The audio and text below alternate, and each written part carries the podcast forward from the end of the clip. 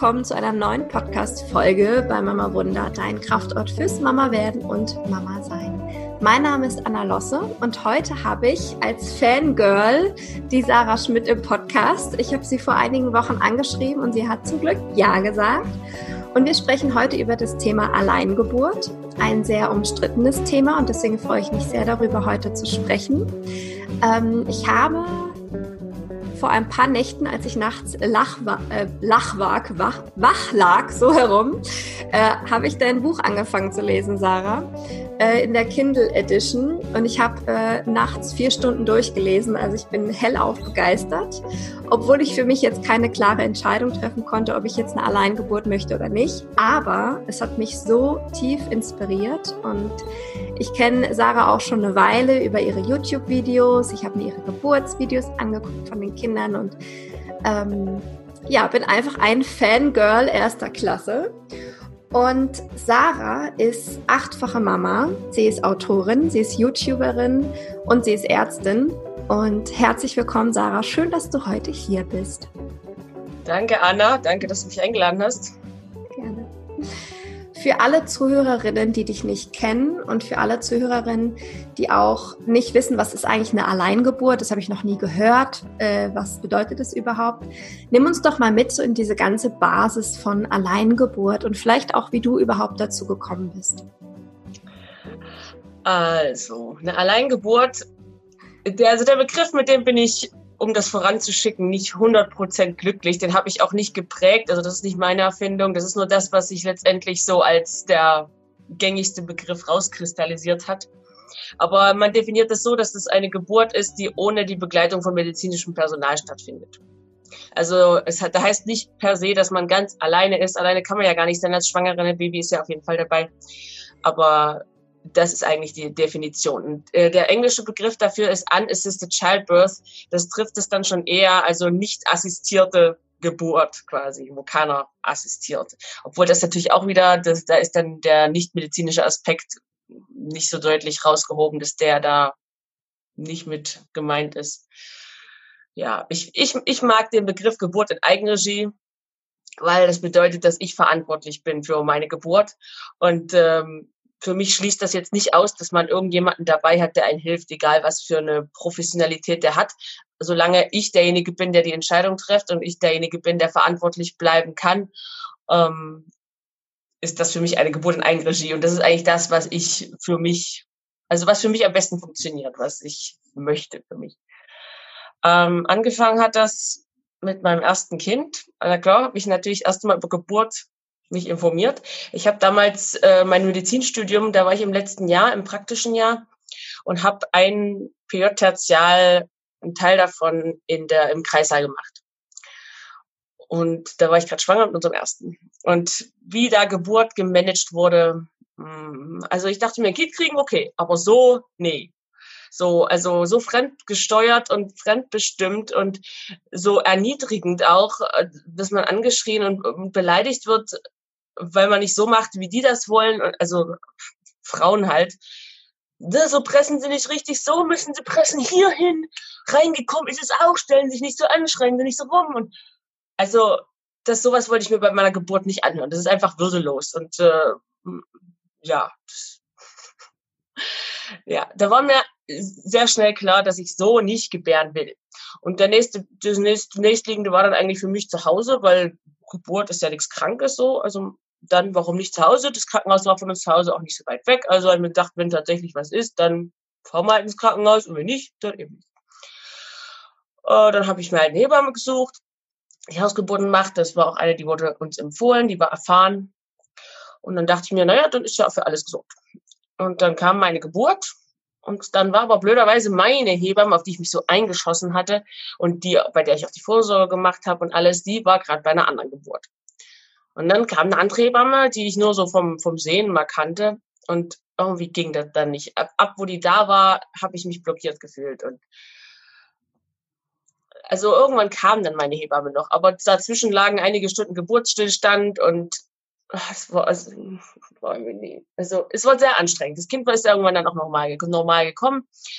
Aber ich habe das halt im Nachhinein reflektiert und für mich verstanden, dass ich innerlich die Geburt an die Hebammen abgegeben habe. Also ich habe, sobald der Profi im Raum war, habe ich gedacht, na, jetzt machen die das und äh, die wissen ja, wie es geht und ja, ich kann mich jetzt hier zurücklehnen quasi. Und dann hatte ich mich halt auf die Hebamme eingeschossen und dann kam die, mit der ich eigentlich nicht so konnte. Und dann habe ich einfach gedacht, ach, Augen zu und durch, das wird schon.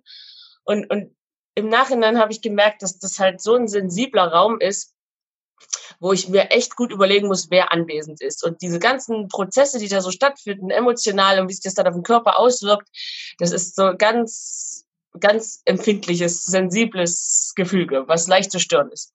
Und deswegen ähm, habe ich dann beim nächsten Mal mir ganz gut überlegt, wie ich das mache. Wir sind dann nach Schweden umgezogen. In Schweden gibt es sowieso fast keine Hausgeburten. Also in Deutschland gibt es irgendwie zwei Prozent Hausgeburten. In Schweden sind es irgendwie 0,2 Prozent, also fast gar keine. Dann ähm, muss man in Schweden selber bezahlen, die Hebamme. 2000 Euro oder so. Und dann war die nächste Hausgeburtshebamme, die es da gab, auch noch eine Stunde im Auto weg.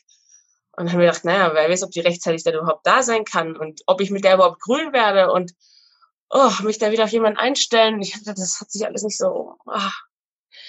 Und dann habe ich halt viel gelesen im Internet. Da gab es zu der Zeit vor allem im Englischen Informationen. Und irgendwann habe ich dann die Entscheidung getroffen, ach, ich mache es einfach alleine und wenn was ist, kann ich ja immer noch ins Krankenhaus fahren. Und dann, das war dann wie so, ist mir ein Stein von, von den Schultern gefallen, so, ach, oh, frei, frei, jetzt nicht an irgendjemanden gebunden sein, mit dem ich dann, oh nee, nur ich und mein Bauchgefühl und ah, das, hat sich richtig angefühlt für mich. Und dem bin ich dann einfach nachgegangen und habe dann die ganzen Ängste und Fragen für mich geklärt, also mich informiert zu diesen ganzen was, was ist, wenn die Nabelschnur im Hals ist und wie kann ich rausfinden, wie das Baby liegt und wie kann ich merken, dass es dem Baby gut geht bei der Geburt und vor der Geburt. Also ich habe dann auch diese Schwangerschaft ohne Vorsorge gemacht. Ich hatte dann erst eine Weile damit geliebäugelt, ach, gehst du erst in der und der Woche und in der, ach nee, gehst du erst da. Ich hatte irgendwie keine Lust dahin zu gehen, weil diese Schwangerschaftsvorsorge bei der ersten Schwangerschaft, die hat mich so gestresst und irgendwie nur unnötig äh, beunruhigt mit irgendwelchen Ultraschallbefunden, wo es dann am Schluss gar nichts war. Und deswegen war ich war für mich schon mal klar, dass ich keinen Ultraschall wahrnehmen will, weil der mich so verrückt gemacht hat in der ersten Schwangerschaft. Und dann dachte ich mir, naja, was bleibt denn jetzt noch, wenn ich keinen Ultraschall wahrnehme? So diese Sachen wie Blutdruck messen und, und so kann ich doch selber machen. Also warum soll ich da jetzt noch da immer hingehen? Also bin ich da dann auch nicht mehr hingegangen. Und in Schweden machen das eh nur die Hebammen, die Schwangerenvorsorge. Und man geht halt zu den drei großen Ultraschalls dann extra wohin. Und ansonsten hat man halt nicht ständig Babyfernsehen, so wie das in Deutschland üblich ist.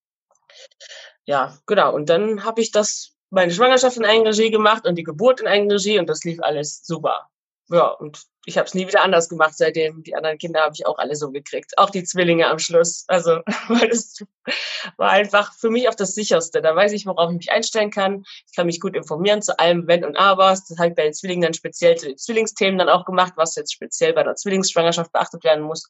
Oder Geburt vor allem.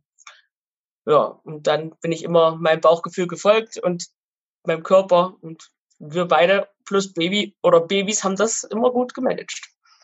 Ja, das ist so wundervoll. Vielen Dank fürs einmal mit reinnehmen in deine Geschichte. Die ganze Geschichte von dir geht es natürlich noch viel ausführlicher in allen Details in deinem Buch.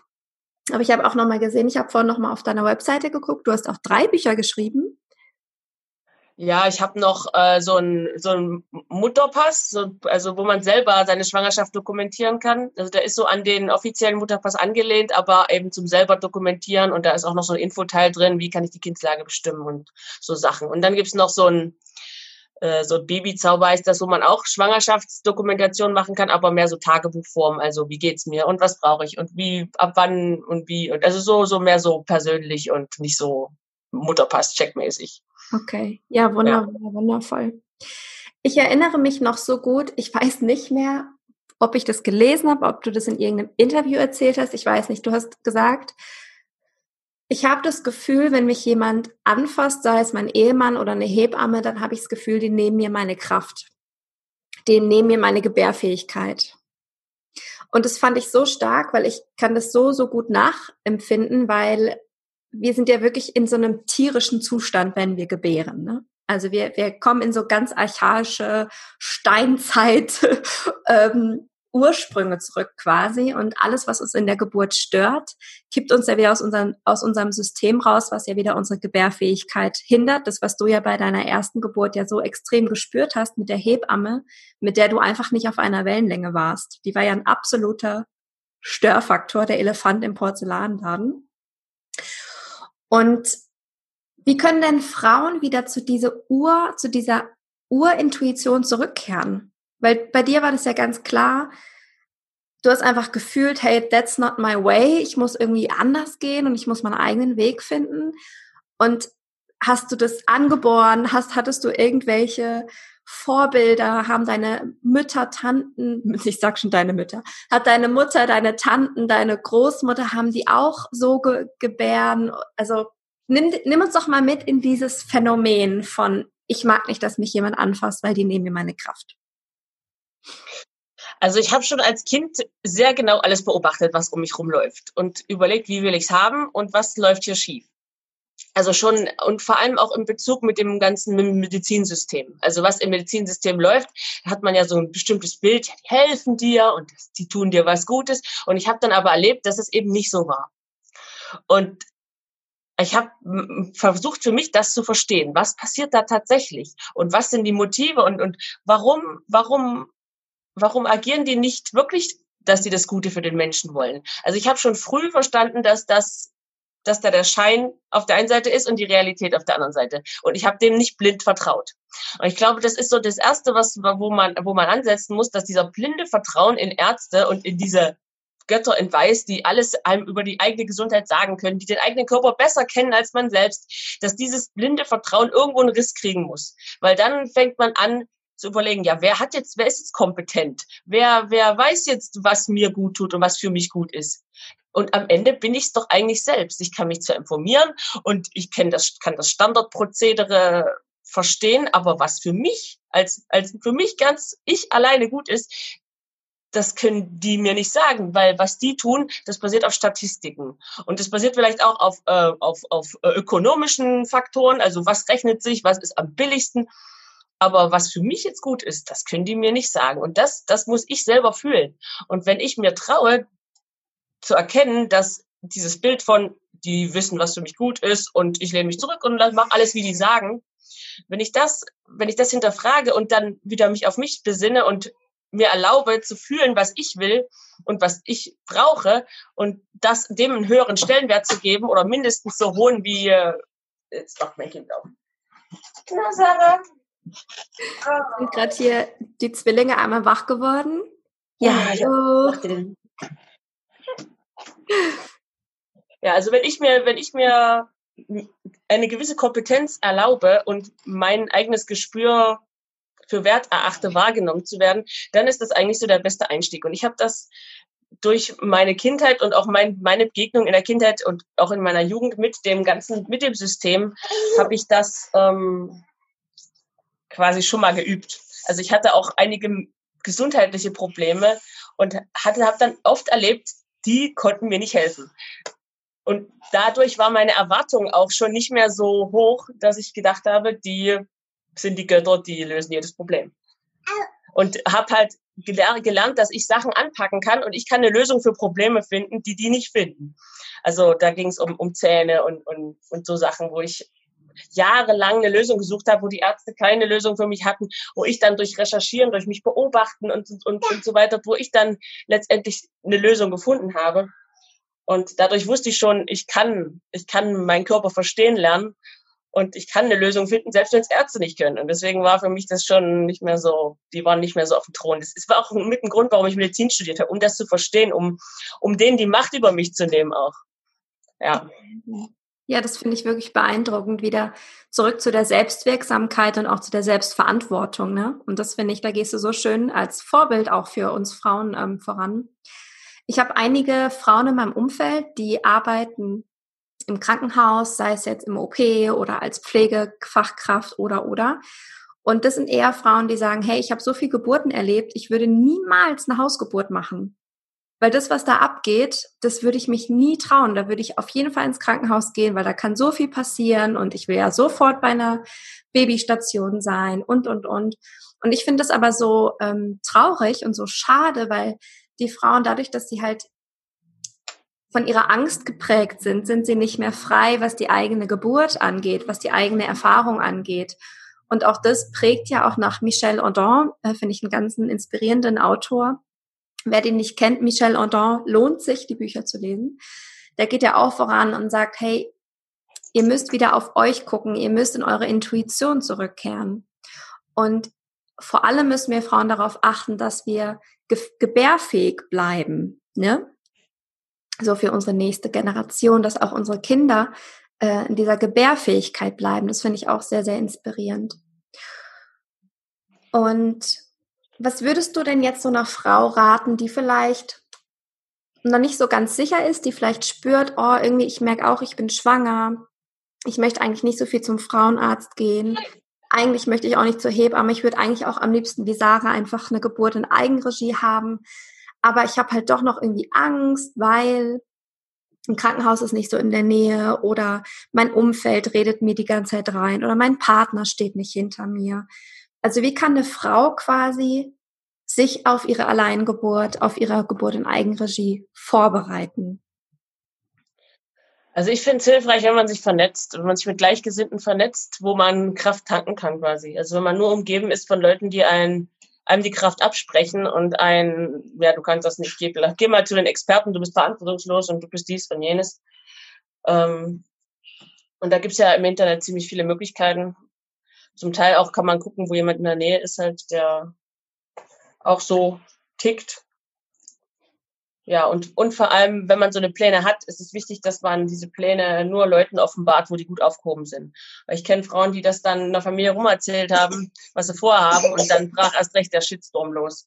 Und gerade wenn es die erste Alleingeburt ist, das ist doch ganz schön. Also die Energie braucht man eigentlich, um sich gut vorzubereiten, um sich gut zu informieren, um in seine eigene Kraft zu kommen. Und wenn dann ständig man, also das, das halten viele sehr schwer aus, wenn dann die Familie Terror macht. Ähm, weil man es halt nicht so macht, wie die das wollen. Und äh, ja. Also sich vernetzen, sich gut informieren. Und es ist, wenn man eine erfolgreiche Geburt haben will, ist es schon gut, wenn man von dieser Angstmache des Systems auch wegbleibt, so gut es geht. Weil das ist das, was die Frauen eigentlich, also am Anfang der Schwangerschaft sind viele Frauen so, ja, ich bin jetzt schwanger, ich mache jetzt, ich, ich kriege jetzt bald ein Baby und das klappt schon mit der Geburt. Und dann gehen sie zum Arzt, dann kommt diese ganze Angst mache wegen allem. Also da wird ja wegen allem gescreent und Pathologien hier und Pathologien da. Und wir gucken jetzt mal, dass es dem Baby gut geht. Also der Frau wird ja jegliche Kompetenz abgesprochen, zu spüren, ob es ihr gut geht oder ob es dem Baby gut geht. Und das zieht sich über neun Monate über neun Monate, die, also die ganze Schwangerschaft lang hin und dann ist es überhaupt nicht verwunderlich, wenn dann die Geburt ganz genauso läuft. Also total fremdbestimmt und die Frau traut sich überhaupt nicht mehr zu, irgendwas selber einzuschätzen. Deswegen ähm, ist es echt wichtig, dass man da aufpasst, wen man in seine eigene Schwangerschaft reinsprechen lässt. Also gerade in der Schwangerschaft ist man auch sehr sensibel für was andere sagen über einen. Und also für mich war das sehr wichtig, da auf, auf mich Acht zu geben, wer, wen lasse ich reinsprechen in meine Schwangerschaft und ähm, mich selbst zu schützen eigentlich vor. Weil selbst so ein hinge dahingesagt, gesagter Satz vom Arzt wie, ja, jetzt äh, kann ich den Magen aber nicht darstellen, also beim Ultraschall oder irgendwas anderes, also so blöd hingesagte Sätze oder jetzt, jetzt ich finde jetzt hier nur eine Niere, also so, so blöde Sprüche, weißt du, die, die hängen dann einem, noch, noch tagelang in Ohren gerade wenn man schwanger ist und denkt, ah, das Baby hat vielleicht nur eine Niere. Oh, was mache ich denn, wenn es nur eine Niere hat? Dann fängt man an zu googeln und weiß, weiß schon. Also da wird so ein Rattenschwanz draus und das davor, davor sollte man sich schützen. Ja. Ja, absolut. Ich habe in der letzten Podcast-Folge habe ich mit ähm, Anina auch über Ultraschallen gesprochen, wie sinnvoll die eigentlich überhaupt sind. Also für alle, die vielleicht gerade das erste Mal hier im Podcast sind, hört euch gerne die letzte Folge an zum Thema Ultraschallen. Ich habe auch die Erfahrung gemacht, ich bin jetzt im sechsten Monat schwanger und äh, mache erst im siebten Monat mal den ersten Ultraschall, plane auch eine Hausgeburt. Und allein diese zwei Faktoren verstört mein Umfeld aufs tiefste, also vor allem die, die auch nicht ähm, alternativ unterwegs sind und ähm, bisschen selbstbestimmter sind, die, die sind erstmal in einem Schockzustand, die Augen werden riesig, die fallen fast raus und die Frage ist so, hä, was ist mit dir los? Willst du das nicht sehen? Das ist doch gefährlich. Und bist du dir sicher, was eine Hausgeburt? Oh je, oh je. Und ähm, je näher auch der Termin zu dem Ultraschall rückt, frage ich mich auch, brauche ich den überhaupt? Also es ist wirklich spannend, auch wie sich das bei mir auch so stetig entwickelt hat, je weiter ich in meiner Schwangerschaft bin, je tiefer ich auch verbunden bin mit dem Kind in meinem Bauch und es ähm, eine Mutter, die mit ihrer Intuition verbunden ist, spürt, ob es dem Kind gut geht oder nicht. Und eine Mutter oder eine Frau, die mit ihrer Intuition verbunden ist, spürt auch, ob es ihr gut geht oder nicht und ob sie jetzt Hilfe braucht oder nicht. Also ich, ich zum Beispiel verlasse mich darauf, dass wenn es den Moment gibt, wo ich merke, oh Scheiße, ich muss zum Arzt, dann wird es seinen Grund haben, warum ich jetzt zum Arzt muss. Und auf dieses Vertrauen möchte ich mich einfach wirklich verlassen können, wirklich bis zum Schluss und bis zu dem Tag der Geburt. Und ich wünsche mir natürlich auch, dass alles so ganz, ganz toll verläuft. Und ähm, ich habe gerade dieses eine Video im Kopf von dir. Ich glaube, das war die zweite Geburt, ähm, wo du, wo du es nicht mehr ins Tippi geschafft hast. Ja, das war dritte, die dritte. Oder die dritte, genau. Mhm.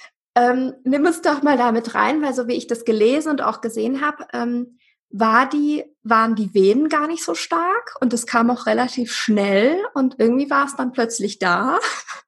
Und auch da so die, die Pläne, die du gemacht hattest mit dem schönen draußen im Garten im Tipi gebären und so, die das wurden ja auch geploppt, ne? Und ja. mein Kind wurde dann im Gras abgelegt und ja, hallo, hallo, schön, dass du da bist. Ähm, nimm uns doch mal so mit, auch vielleicht auch in diese ganze ähm, diese ganze Schmerzensgeschichte, ne? Also wie entspannter man vielleicht als Mutter ist, umso entspannter sind vielleicht auch die Wehen und so weiter. Hast du da irgendwelche Erfahrungswerte, die du uns mitgeben kannst? Also es hat ganz viel damit zu tun, was man erwartet. Mhm. Und als ich das äh, beim dritten Kind habe ich die Geburt noch gar nicht erwartet, weil meine Kinder sind alle ziemlich deutlich nach Termin geboren. Und er ist am Termin geboren. Mein einziges Kind, was am Termin gekommen ist. Alle anderen sind nach Termin gekommen. Und ich hatte am nächsten Tag eigentlich noch was geplant. Also ich wollte noch Klamotten kaufen und mit meiner Schwiegermutter eine Einkaufstour machen. Und, und ich, mir hat das gar nicht gepasst jetzt, dass da, dass ich Wehen hatte. Und also habe ich ziemlich lange so, ach, das sind bestimmt Übungswehen, weil beim zweiten hatte ich eine Woche bevor der Geburt so einen falschen Alarm. Also da hatte ich auch schon richtig Wehen und dachte, jetzt geht's los. Und dann bin ich irgendwann nachts eingeschlafen und früh aufgewacht und alles war wieder weg. Also habe ich gedacht, ach, das ist bestimmt auch wieder sowas. Also habe ich das einfach ignoriert und gedacht, ach, es wird schon wieder weggehen. Und äh, es ging aber nicht wieder weg, sondern es ging sehr schnell dann.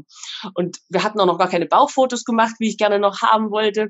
Also habe ich dann meinen Mann noch schnell losgeschickt. Da war nämlich die Glühbirne am Bett kaputt, also hat man nicht richtige Ausleuchtung, also hat er noch die Birne gewechselt. Dann haben wir noch ein paar, also drei Fotos haben wir geschafft und dann dann hat sich die erste Wehe, hat sich die Wehe schon so, so ein bisschen nach Presswehe angefühlt. Und dann dachte ich, oh Mist. Ich muss jetzt aufs Klo. Und auf, auf dem Weg zum Klo ist die Fruchtblase geplatzt. Und äh, dann wusste ich, okay, Mist, jetzt ist es doch ernst. und ähm, dann fiel mir ein, ich wollte eigentlich im Tipi gebären. Also bin ich dann schnell runter, habe mein, meine, meine Tasche mit den Geburtssachen gepackt und bin raus Richtung Tipi. Mein Mann noch, ja, bring mal noch was zum Feuer machen mit, weil ich wollte eigentlich so im Tipi schön Feuer machen und hat mir das so schön vorgestellt, wie ich am Tipi mein Kind kriege. Und ähm, und, und die Kamera soll er mitbringen, genau, was zum Feuer machen und die Kamera. Und er kam gerade noch rechtzeitig mit der Kamera um die Ecke, um dann noch zu filmen, wie, wie das Baby gerade geboren wurde. Die Feuer, das Feuerzeug und so haben wir sich alles nicht mehr gebraucht. Ja, und da ist dann, der halt so, so schnell geboren, dass, äh, ja, so, damit habe ich überhaupt nicht gerechnet. Und das, deswegen habe ich auch gar nicht so jetzt mich auf irgendeinen Schmerz konzentrieren können. Also es war so, hm, also war dann eigentlich, also es war, es war ein Weg, war schon irgendwie an, also ein bisschen so uh, anstrengend. Ich habe mich die Übergangsphase so gefühlt, so so wie wenn man wenn man eine Magen-Darm-Grippe hat und so so Schüttelfrost, also so gerade also so ein bisschen nicht ganz rund, aber es war jetzt nicht irgendwie, dass ich schmerzhaft in Erinnerung habe. So, meine Zwillinge streiken jetzt hier. So, geht mal runter spielen, Leute. Tschüsschen. Du sagst, wenn wir kurz eine Päuschen machen sollen? Ja, ich hoffe, dass die jetzt einfach spielen gehen. Also die sind jetzt ja eigentlich nur am Streiten noch. So, guck, geht mal da rein, spielt mal da. Genau. Also ihr hört, Sarah ist eine sehr entspannte Frau und Mutter. Das finde ich so bewundernswert. Das wünsche ich mir auch sehr für mich. Dass eine, eine Geburt halt nebenbei passieren kann, ohne ohne Panik, ohne Drama. das ist wirklich sehr inspirierend. So, ihr geht jetzt mal raus, raus, so, raus. Tschüsschen, bis später. so, mal gucken, ob das funktioniert. Schön. So, okay. Die zwei. Ja. Was ja, also, also, also noch zum Thema Schmerzen, weil du ja das mit den Schmerzen angefangen hast. Mhm. Also es waren nicht alle Geburten jetzt komplett schmerzfrei. Also die vierte Geburt nachher, die war so, so ein bisschen das Gegenteil. Also da, die habe ich jetzt ganz schön äh, doch heftig erlebt. Und weswegen ich dann bei der wieder nächsten Geburt dachte mir, ach, im Wasser wäre es besser gewesen. Also habe ich bei der nächsten, bei der fünften Geburt dann mir eine Regentonne aufgestellt, weil ich dachte, aufrecht will ich sein. Regentonne, Wasser, bin ich aufrecht und im Wasser. Aber das Kind ist auch wieder so schnell geboren, dass ich auch wieder nicht, also das hat nicht gereicht, dass das Wasser in der Tonne war. Mhm. Also jede Geburt ist auch anders. Also es gibt Frauen, die sich so drauf einschießen, dass die Geburt jetzt komplett schmerzfrei sein muss und dann enttäuscht sind, wenn sie mit Hypnobirthing und allem Schnick, Schnickschnack und drumrum trotzdem keine schmerzfreie Geburt hinkriegen. Also ich würde mich da überhaupt nicht so drauf einschießen auf Schmerz oder nicht Schmerz. Also ich habe den Schmerz außer bei der ersten Geburt, wo ich den Geburtsstillstand hatte mit den Hebammen und hohen Geratschen hatte ich irgendwie, also es hat, hat nicht so ganz ging nicht so ganz vorwärts. Also abgesehen von der Geburt hatte ich, hat der Schmerz bei den Geburten nie dominiert. Also der Schmerz kam mal vor, so für einen Moment, aber der war nie so das, das alles bestimmende Ding, was, also das war nur so ein, so ein Beiding, also so was, was halt mit dabei war, aber nichts, was irgendwie so der Fokus war. Mhm.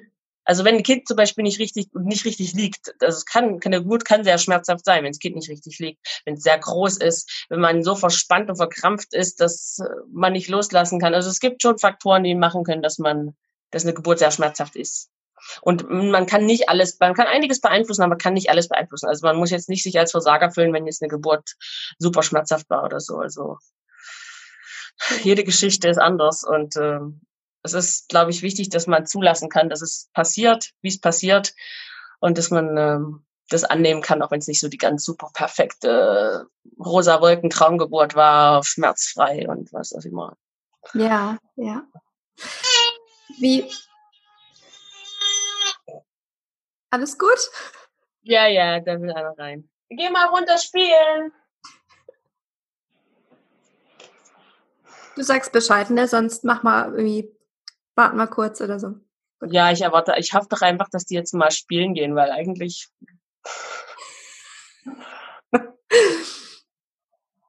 Wie ist denn das mit den Konsequenzen? Ne? Also wenn wir jetzt mal in so ein Horrorszenario reingehen, und da sind ja leider die meisten Frauen ja drin, wenn sie hören, oh Gott, oh Gott, Geburt in Eigenregie, das ist ja total verantwortungslos. Ich will gar nicht wissen, was du für Nachrichten den ganzen Tag bekommst von Leuten, die die dir wahrscheinlich Verantwortungslosigkeit ähm, anhängen möchten.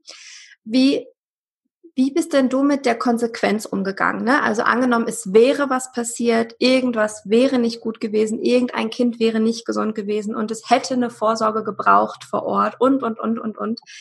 Ähm, wie konntest du denn diese Konsequenzen dessen loslassen und einfach sagen, hey, und wenn was ist, dann lebe ich halt damit? Also es kann ja immer was passieren. Ne? Es ist ja nicht so, dass im Krankenhaus jetzt nie was passiert und zu Hause passiert immer was. Also es passieren überall Sachen. Und die Frage, was für Sachen will ich, dass passieren? Weil im Krankenhaus, da passieren Sachen, die ich nicht will, dass passieren und zu Hause können Sachen passieren, die ich nicht will, dass passieren. Und die Frage ist, was ist, was kann, was passiert häufiger, was ich also zum Beispiel im Krankenhaus passiert es häufiger, dass kristellert wird. Ich würde nie wollen, dass mir jemand auf den Bauch, springt mit seinem gesamten Körpergewicht und mich ausquetscht wie eine Zahnpastatube, weil er denkt, jetzt meine Geburt beschleunigen zu müssen. Das wäre, das, also, so, das Risiko will ich nicht eingehen, dass mir das passiert. Das passiert mir zu Hause nicht. Zu Hause kann mir aber passieren, dass, also, da kann eigentlich nicht viel passieren. Aber es könnte zum Beispiel passieren, ist ganz selten, dass das Kind während der Geburt verstirbt. Sowas passiert im Krankenhaus, Sowas passiert auch zu Hause. Selten, aber passiert. Und dann im Krankenhaus ist es natürlich leicht. Im Krankenhaus sagt man auch, wir haben ja alles gemacht, was man machen kann. Das passiert halt. Aber wenn es zu Hause passiert, dann heißt es, hey, wärst du im Krankenhaus gewesen, wäre es nicht passiert. Und nur weil du zu Hause warst, ist es natürlich passiert. Also da wird mit unterschiedlichem Maß gemessen. Und äh, da bist du dann automatisch dran. Also diese, diese Situation will, glaube ich, keiner erleben. Ich kenne zwei Frauen, denen das so ähnlich sowas passiert ist also in, den, in, in der ihre Haut will man nicht stecken. Also das Risiko, auch wenn es sehr klein ist, das geht man natürlich ein. Aber das Risiko, dass im Krankenhaus so, so ein Mist verzapft wird, es ist halt viel, viel höher, als dass mir das Kind während der Geburt stirbt und tatsächlich ich da so dann dran bin. Und äh, ich versuche halt alles zu tun, dass es, dass ich gesund bin in der Schwangerschaft, dass mein Baby gesund wächst, also dass ich mich gut ernähre, dass halt alle Nährstoffe da sind, dass das, dass die Natur ihr Programm optimal abspielen kann und sowas halt nicht passiert. Weil ich immer denke, es hat alles eine Ursache, es passiert nicht einfach was einfach so, sondern man kann recht viel tun, um so gesund wie möglich zu sein, dass das Baby so gesund wie möglich ist und solche Sachen eben nicht passieren. Obwohl das natürlich nie 100 Prozent ist, aber so ist es halt im Leben. Ne? Man hat immer ein Restrisiko, mit dem man leben muss und ähm, ja, das gehe ich dann eben einfach ein, weil mir das Risiko im Krankenhaus zu hoch ist, dass da irgendwas gemacht wird, was ich absolut nicht will und was mir dann mein Leben lang anhängt als Trauma oder so, also speziell bei den Zwillingen da, was ich da gelesen habe, was da alles für Mist passiert ist, bei anderen Zwillingsschwangeren, wo dann eingeleitet wird, unnötig, die, die Geburt geht dann aber nicht los durch die Einleitung, weil viel zu früh eingeleitet wird, es noch nicht reif ist. Am Schluss nach drei Tagen ist die Frau so erschöpft, dann braucht sie einen Kaiserschnitt. Oder dann wird während der Geburt so beschleunigt und, und rummanipuliert, dann das zweite Kind irgendwie in Stress kriegt und in Querlage kommt und ach, war, also das war alles, also ich wollte nicht, nicht, dass jemand anders, also lieber verpfusche ich meine eigene Geburt und bin selber schuld, als dass es irgendjemand anders macht und ich kann mich nicht dagegen wehren. Also damit könnte ich schlechter leben, als wie wenn ich selber schuld bin. Also lieber will ich selber schuld sein, als irgendjemanden beschuldigen zu müssen. Ja. Ah, so schön, mal eine Frau zu treffen, die so total selbstverantwortlich ist. Das finde ich so erfrischend, das finde ich so schön. Ähm, ich glaube, wir neigen alle sehr gerne dazu, die Verantwortung einfach mal abzugeben, zu sagen, oh, das liegt jetzt nicht in meiner Hand, aber da haben wir ja vorhin schon kurz drüber gesprochen. Wie ist denn das? Ähm, also angenommen, ich plane eine Alleingeburt, das Kind dreht sich nicht. Wie liegt Was denn das dann?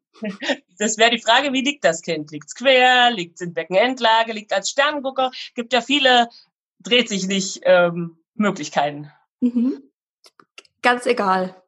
Ge nehmen wir mal. Also eine Querlage ist natürlich dreht sich nicht schlecht, weil das kann nicht rauskommen. Die meisten, also oft drehen sich Querlagen noch, aber es kann auch sein, dass die sich nicht drehen.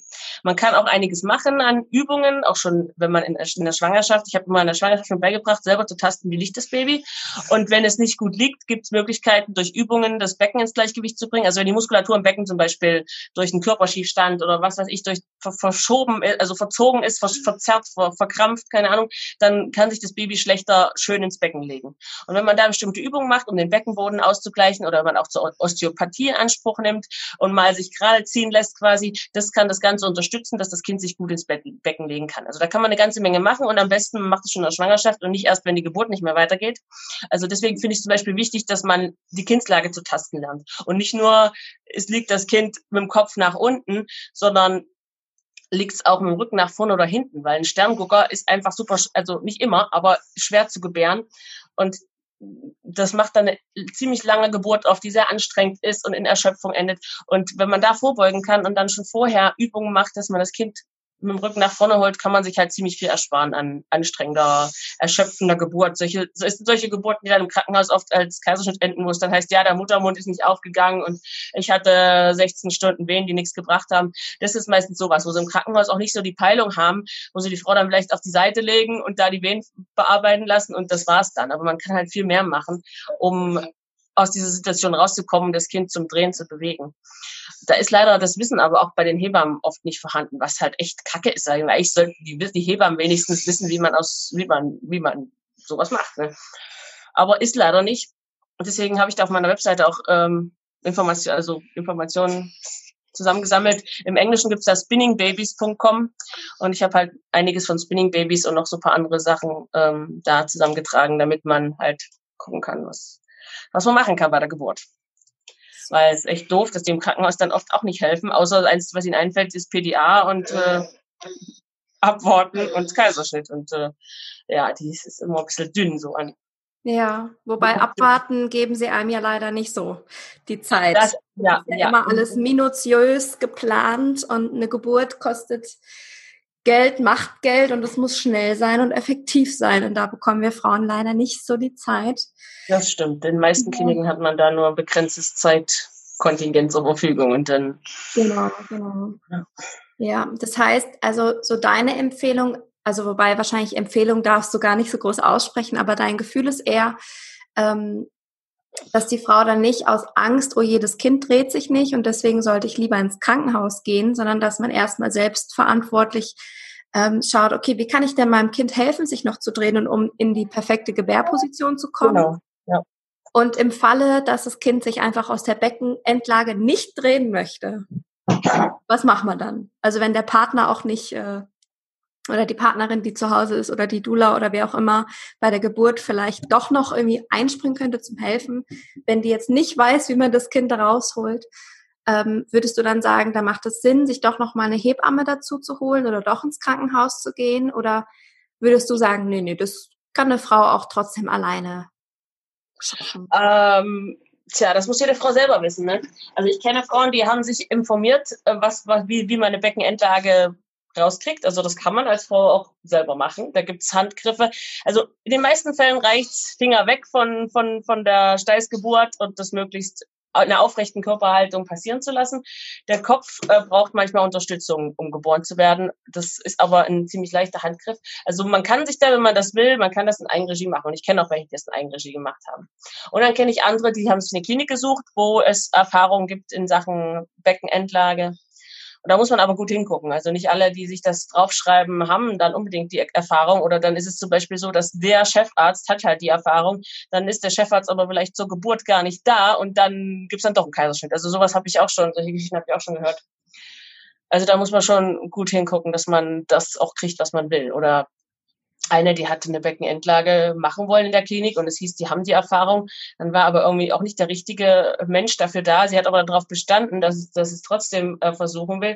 Und dann haben die da irgendwie so rumgezerrt, dass die da äh, dann einen Plexusschaden das, das Kind hatte, weil die halt keine Ahnung hatten, wie sie da richtig, also haben dann mehr Stress gemacht, als, als, als gut war. Ja, also Beckenendlage ist so ein heikles Thema, wo man sich überlegen muss, was ist das Beste. Ne? Hm. Das kann, es, das kann schon das sein, das einfach zu Hause zu machen. Aber man sollte sich dann, man sollte gut vorbereitet sein, gerade was den Kopf äh, angeht, weil das kann sein, dass der Kopf Zeit braucht, runterzukommen und wenn man da nichts macht, dann kann das auch fatal sein. Also da hat man nur ein gewisses Zeitfenster von ungefähr fünf Minuten und in denen sollte nachdem der Körper raus ist auch der Kopf geboren werden. Und, ähm, mhm. Also ja. ja, da muss jeder selber gucken, was was was mag ich selber verantworten und wie, wie kompetente Hilfe kann ich finden. Ja. Ach, ich finde das so, so spannend. Ich finde das gerade so schön, mich mit dir darüber zu unterhalten. ähm, also, es gibt, also es ist noch, noch zur Beckenendlage, es, äh, die, es gab Hebammen, die das auch begleitet haben, aber heutzutage dürfen Hebammen fast gar nichts mehr. Also die dürfen also auch zu Hause keine Beckenendlage mehr begleiten. Äh, es gibt vielleicht noch mal die eine oder andere Hebamme, die man finden kann, die es trotzdem macht. Da kann man auch gucken. Also das, das gibt's noch, ne? Aber die hängen das natürlich nicht groß an die Glocke. Ja, ja, klar, ja. Das sind natürlich auch immer so diese Ausnahmezustände, die sich natürlich keine Frau wünscht, ne? Und wenn man dann aber doch in dieser Situation ist, dann denkt man sich, oh Mist, hätte ich mich mal eher informiert oder hätte ich mal eher geguckt, äh, dass ich da eine Alternative finde. Also da auch wieder ein Appell an alle, dass wir die Hebammen wieder mehr unterstützen müssen, beziehungsweise uns Frauen unterstützen müssen, dass wir in unsere Gebärfähigkeit kommen, uns erinnern, dass das einfach in unserer Natur liegt, Kinder zu gebären. Das ist einfach ein großer Appell an alle, die hier gerade zuhören. Ähm, mit der Nabelschnur, ich habe mich, oh, ich glaube, das war sogar die Woche, habe ich mich mit meiner Mama unterhalten. Meine Mutter hatte eine sehr traumatische Geburt mit mir. Also hier auch, bei ihr wurde auch kristellert ohne Ende. Äh, meine Mutter hatte einen wahnsinnigen Stress während der Geburt mit mir und ich wollte partout nicht raus. Da hat sich alles, da hat sich alles gesperrt ähm, bei unserer Geburt. Und die hat sich heute noch nicht erholt von diesem Geburtstrauma. Also was, Mama, was wenn du, so, Mama, wenn du gerade zuhörst, ähm, ich hab dich lieb. so. Und ähm, ich habe ihr dann eben erzählt, dass ich mit dir das Interview führe heute. Und sie meinte dann, ja, aber wie ist es dann? Zum Beispiel mit der Nabelschnur um den Hals, ist das dann nicht gefährlich? Was macht man denn dann? Und ich konnte ihr da gar nicht so genau darauf antworten. Ich weiß nur, dass die Nabelschnur relativ elastisch ist, dass man die ganz gut auch selber um den Hals äh, drüber ziehen kann. Dass es auch wieder so äh, Mythen sind, ne, aus der Geburtshilfe, die irgendein wahrscheinlich Mann vor weiß ich wie vielen Jahren aufgestellt hat, der gesagt hat, ja, Geburt ist was Gefährliches. Äh, hast du da noch so ein paar Worte zu so äh, Leuten, die eben Angst haben vor diesem Nabelschnur um den Hals Symptom? So. Äh, ja, die Nabelschnur ist natürlich ein willkommener Sündenbock. Ne? Also da sieht man offensichtlich, da ist die Nabelschnur drum. Und wenn irgendwas gehakt hat, dann, dann bietet sich das an zu sagen, ach, die Nabelschnur war ja um den Hals. Eigentlich ist Nabelschnur um den Hals überhaupt kein, also nicht, hängt nicht zusammen mit irgendwie häufigeren Komplikationen. Also wenn man Studien dazu anguckt, zwei, ein Drittel, glaube ich, haben die Nabelschnur einmal oder mehrfach um den Hals. Und äh, das hängt nicht mit irgendwelchen Komplikationen zusammen. Kann natürlich mal sein, dass eine Nabelschnur, die zum Beispiel fünfmal um Hals ist, das deutet darauf hin, dass in der Schwangerschaft die Blutversorgung nicht immer so gut war zum Baby, deswegen sich die Nabelschnur so lang dehnen konnte und dass deswegen da es eher so ein Versorgungsproblem geben könnte. Aber da ist nicht die Nabelschnur selber eigentlich dran schuld, sondern die Nabelschnur ist nur das Symptom in der Hinsicht. Aber so Nabelschnur ein- oder zweimal drum, das ja, also man kann auch damit geboren werden. Ne? Also die, die ganze, die, das Kind ist ja nicht wie, wie mit der Schnur an der Decke aufgehängt und muss dann irgendwie rauskommen nach unten, sondern das gibt ja alles, das folgt ja alles dem Kind. Also die Gebärmutter und die Plazenta folgen ja alles dem Kind. Also es braucht eigentlich nur so fünf Zentimeter Spielraum, was die Nabelschnur länger sein muss, damit das Kind dann rauskommen kann. Von daher aber ich beobachte das sehr oft, dass äh, Komplikationen gab im Krankenhaus. Kind wollte irgendwie nicht raus, meistens ist die Kindslage nicht toll gewesen. Und deswegen. Und aber die Nabelschnur war drum, also die Nabelschnur war's. Ja, ja.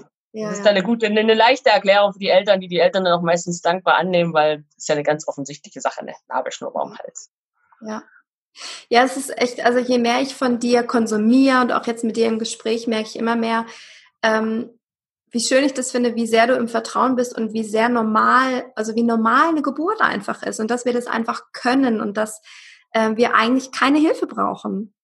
Und das wünsche ich mir so, dass selbst wenn jetzt die Frauen zuhören und jetzt sagen so, ja, okay, eine Alleingeburt wäre jetzt für mich doch zu krass, aber wenn trotzdem so dieses Gefühl entsteht von, hey, und ich kann meinem Körper vertrauen, der weiß, was er tut und ich vertraue vor allem meiner Intuition. Ich glaube, dann haben wir schon so, so, so viel gemacht.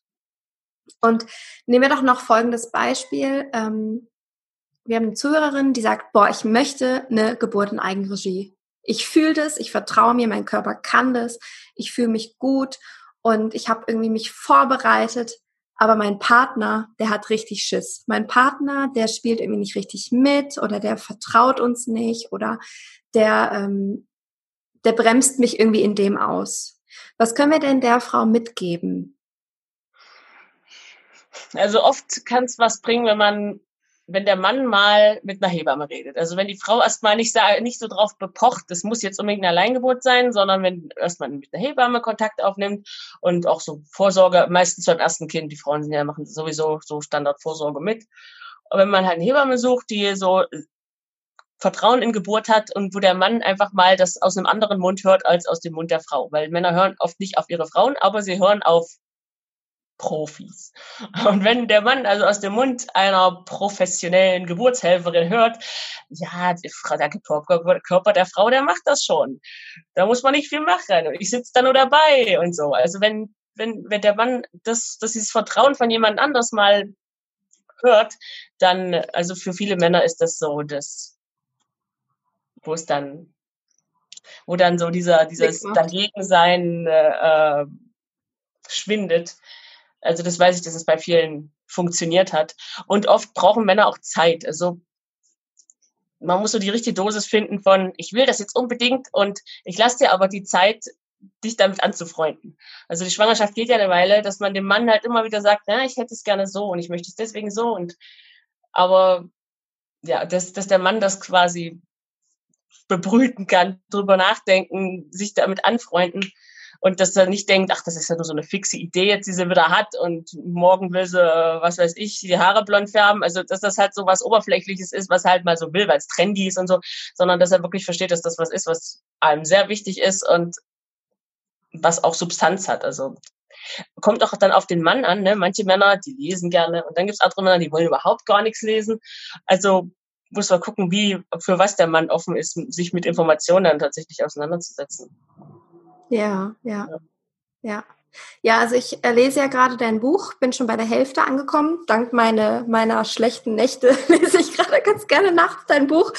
Und ähm, ich möchte auch sehr gerne, dass mein Freund das Buch noch liest, zumindest vor allem die ganze Vorsorge und, äh, und so weiter, denn es gibt ja immer den Fall, dass die Hebamme nicht rechtzeitig kommt.